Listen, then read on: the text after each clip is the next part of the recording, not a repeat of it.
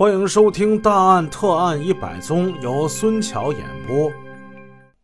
小孩李哲在屋里听见动静，也出来送李文浩他们。小孩看见当时时间是十点半，他还注意到李慧穿的是一件豆绿色防雨的小风衣，这件衣服在当时是很时髦的。二人离开之后的行踪，李文浩日后向警方是这样描述的，但是对这一段经历无法取得。二人之外的其他人的印证，警方的笔录如下：我和李慧从我哥家出来之后，我开着车，李慧坐在副驾驶位置。我开车走到翼城县西关转盘那儿，我问李慧要不要去转一圈。李慧说转一圈就转一圈。我就沿着酱园路一直往南走，一直走到义城与绛县交界的西彭庄村。那一路都是柏油路，但我开的比较慢，到那儿用了大概三十分钟。到了之后，我就调转车头往回返，返回到西正村跟冯史村一带。我把车停在路边休息了大约有二十分钟，之后又开着车往回走。那天李慧的心情不好，在路上我们说话不多，他一直闭着眼睛靠在车座上。我把车开到解放路与泰山路的交叉口，然后下了车，往回走。李慧自己开着车就回家了。对于上述笔录之中有关停车休息的细节，李文浩在二零零六年十二月写给其辩护律师胡小勇的信中进行了具体的描述。我见李慧一路上都闭着眼打瞌睡，就对他说：“停下来睡一会儿吧。”他说：“好。”我把车停在路边，把他抱在怀里。他趴在我怀里睡了一会儿之后，爬起来说：“咱们回吧，不早了。”我开车顺着原路返回县城，在快进入县城时，我跟他说：“回去别吵架，别再打架了。”他说：“没事儿，我们结婚十年都没打过架呢。有矛盾或是吵架，再就是冷战。”这就是李文浩后来写给其辩护律师的信。二人在道别的时候，轻轻地抱了一下，然后李慧独自开车回家。李文浩敲开父母家的门，父母抱怨他回来的太晚了。李文浩下意识地看了一下表，时间是十一点一刻。父亲李申德问他到什么地方去了，他说刚从哥哥家回来，知道他胃不好。父亲随口说：“刚烧的开水，你要喝的话，你就喝一口。”李文浩喝了一杯水之后，回西屋睡觉去了。睡前，他先给手机充上电，然后拿了本杂志，准备在床上阅读。事后，李德申向警方作证说，当时李文浩情绪正常，衣冠整洁，根本没有什么异常表现。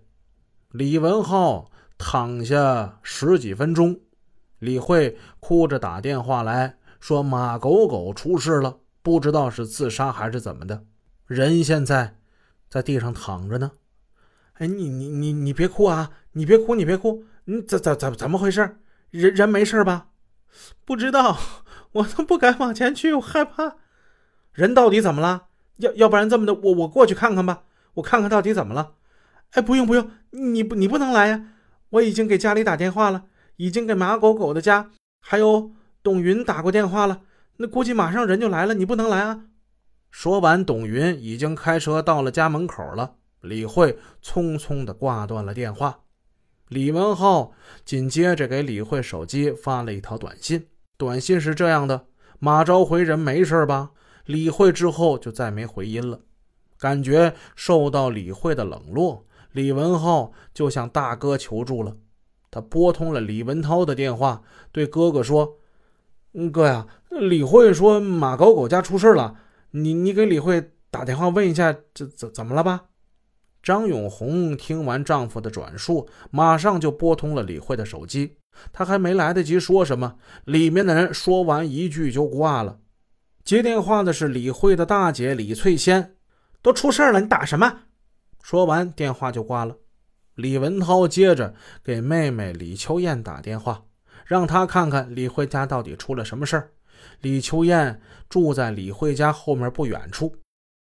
没过多久，李秋燕回话说：“说下面有好多警车呀，马狗狗好像死了，李慧家那儿哭呢，是马狗狗的弟弟哭的哥呢。”又过一会儿，李文涛的手机响了，这回是李慧打来的：“大哥，马狗狗死了。”随后，李文涛打电话向李文浩发布了确凿的消息：马狗狗确实死了。啊！这怎么能死呢？李文浩害怕马朝辉是自杀，因为自己跟李慧的关系，他在心里问自己：天哪，马家人会怎么对他呢？社会舆论又会怎么说他呢？巨大的恐慌让他一时不知所措，吓得直发抖。与此同时，李慧已经离开了案发现场，他到了大姐李翠仙家中。趁着四姐在客厅，就他一个人在卧室的功夫，他先给张永红打电话。他是这么说的：“我跟李文浩从你家出来之后啊，开车就到雾池西正溜了一圈。有人要是问你啊，你就说我是晚上十一点二十才从你家走的，行不？”张永红说：“啊，行。”放下电话，张永红又觉得不对了。那那李文浩怎么办呢？